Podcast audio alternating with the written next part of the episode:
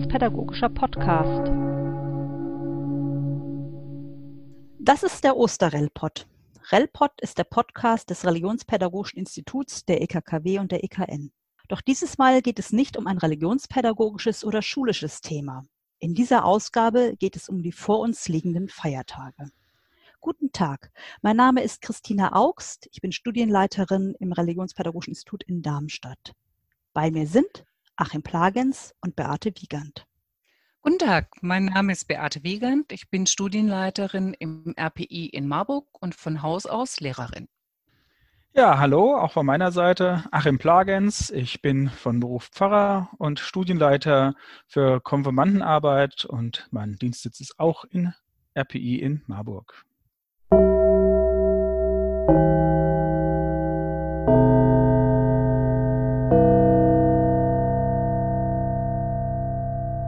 Meine erste Frage lautet, was beschäftigt euch religiös in diesen Tagen kurz vor Ostern?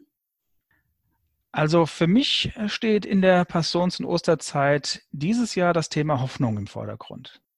In, bei uns in der Konfi-Arbeit gab es jetzt einige Online-Aktionen, in denen es um Hoffnung geht. Da werden Hoffnungssteine bemalt und Jugendliche werden eingeladen, davon zu erzählen, was ihnen Hoffnung macht. Hoffnungshamstern ist diese Aktion überschrieben. Ein schöner Ausdruck, wie ich finde. Mich beschäftigt religiös, dass viele Rituale fehlen und dass es trotzdem Wege gibt, wie man miteinander verbunden sein kann. Den Gottesdiensttext für den Palmsonntag, den konnte ich am Samstagabend schon in der Kirche abholen. Wir hätten in der Gemeinde gestern eine goldene Konfirmation gefeiert. Eine der Mitkonformantinnen hat eine liebe Mail an alle geschrieben, weil diese goldene Konfirmation nicht stattfand. Die morgendlichen Andachten bei uns im Ort in der Karwoche können nicht stattfinden, doch die Gemeindepfarrerin hat genau zu der Zeit heute Morgen kurz nach acht eine WhatsApp geschrieben mit einem Lied und mit einem Segenswunsch für den Tag. Gibt es denn jetzt in der Situation einen biblischen Text oder einen Vers, der das besonders gut zusammenfasst, was ihr gerade bedenkt? Ja, seid fröhlich in Hoffnung, geduldig in Trübsal, beharrlich im Gebet. Im Römerbrief stellt sich Paulus vor, wie das Leben in der Gemeinde sein soll.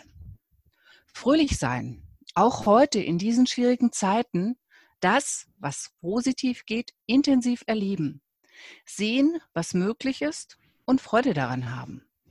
Freut euch mit den Fröhlichen, weint mit den Weinenden, steht wenige Zeilen später im Römerbrief.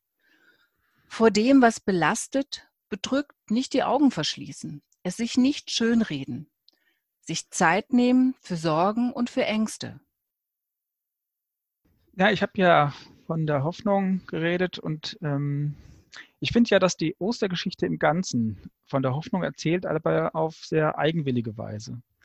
Zunächst ist ja die Passionserzählung, davor erstmal die Geschichte von gescheiterten Hoffnungen. Jesu Anhänger, die gedacht haben, hier in Jerusalem, in der Hauptstadt, da wird sich Jesus als der königliche Erlöser offenbaren. Und dann kommt es aber ganz anders. Jesus stirbt, erniedrigt und verspottet am Kreuz. Und seine Anhänger müssen erleben, dass ihre Gemeinschaft am Verrat zerbricht, dass sie scheitern, ihrem Meister beizustehen. Alles eigentlich, worauf sie ihre Hoffnung gesetzt haben, geht da in die Brüche. Und dann geht die Ostererzählung weiter. Dann macht der Ostermorgen plötzlich eine neue Hoffnung auf. Eine Hoffnung, dass dieser gewaltsame Tod nicht das Ende ist, sondern eher ein neuer Anfang. Dass die Gemeinschaft nicht zerbrochen ist, sondern neu ins Leben gerufen wird. Das ist jetzt die biblische Erzählung. Was hm? bedeutet das für heute? Für mich kommt da zum Ausdruck, dass Hoffnung vielleicht gar nicht unbedingt nur daran hängt, dass es so kommt, wie ich es mir wünsche. Hoffnung glaubt eher daran, dass die leidvolle Situation gewendet wird. Wie und wodurch, das lässt die Hoffnung vielleicht eigentlich sogar offen. Sie verlässt sich sozusagen auf was Ungewisses, etwas, das ich weder weiß noch irgendwie in der Hand hätte. Hoffnung und Glaube hängen da für mich sehr eng zusammen. Und ich glaube, das ist auch in unserer jetzigen Zeit während der Corona-Epidemie sehr wichtig.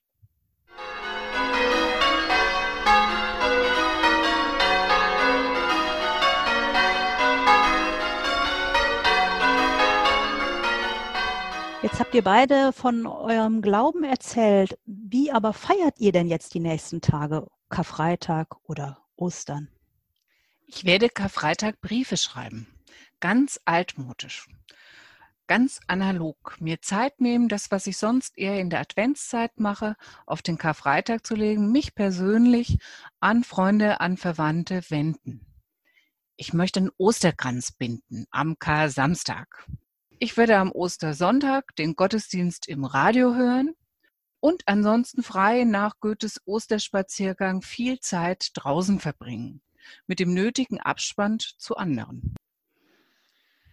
Ja, für mich hat äh, die Osterzeit immer viel mit diesen äh, Gottesdiensten auch zu tun. Das geht ja dieses Jahr leider nicht. Aber ich weiß schon mal, eins ist sicher, an grünen Donnerstag, da werden wir wie immer grüne Soße essen. Bin aus Frankfurt, da gehört das einfach dazu. Das kann ich auch zur Not mal ohne Gottesdienst. Ähm, der Karfreitag wird sicherlich ein sehr stiller Tag werden und was ich mir aber vorgenommen habe für den Ostersonntag, ähm, mein Lieblingsgottesdienst ist da immer der Ostermorgen-Gottesdienst. Und der, da der nicht stattfinden kann und soweit ich sehe, gibt es ja im Fernsehen auch kein Angebot, ähm, werde ich die Gelegenheit nutzen, dass wir gegenüber vom Friedhof äh, wohnen und mich auf den Friedhof begeben und dort für ein paar Minuten warten, bis die Sonne aufgeht und den ersten Vögeln zuhören und so für mich die Auferstehung begehen. Vielleicht erinnere ich mich auch an etwas, was meine Mutter früher erzählt hat, von dem Gang am Ostermorgen zum Wasser holen, hm. zum Osterwasser, schweigend bis zur Quelle. Das habe ich noch nie gemacht, weil ich auch nicht so sehr eine Frühaufsteherin bin. Aber vielleicht wäre das ja auch ein Vorhaben für diesen Ostersonntag. Ich habe das Gefühl, an Angeboten mangelt es zumindest nicht überall von, ähm, von dem Ostern auf dem Balkon über diverse Fernsehgottesdienste und Videoaufzeichnungen. Also ich glaube, es gibt viele Möglichkeiten, Ostern, also nicht wie sonst, aber doch auch zu feiern. Lieber Achim, liebe Beate, ich danke euch für eure offenen Antworten und natürlich wünsche ich euch gesegnete Feiertage und ein frohes Osterfest. Danke, das wünschen wir unseren Zuhörerinnen und Zuhörern ebenso auch von meiner Seite eine große Vorfreude auf Ostern und im Moment, wo wir es sagen können, Christ ist erstanden. Gesegnete Ostern.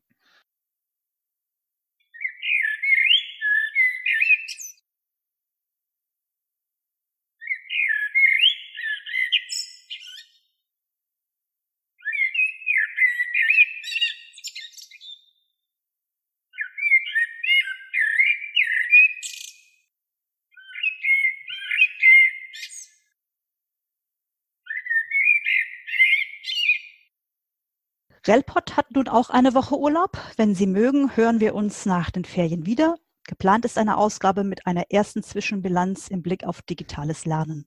Was funktioniert und was nicht? Was muss jetzt passieren und was sollten wir bleiben lassen? Aber das alles erst nach den Ferien. Bleiben Sie behütet und lassen Sie uns in Kontakt bleiben.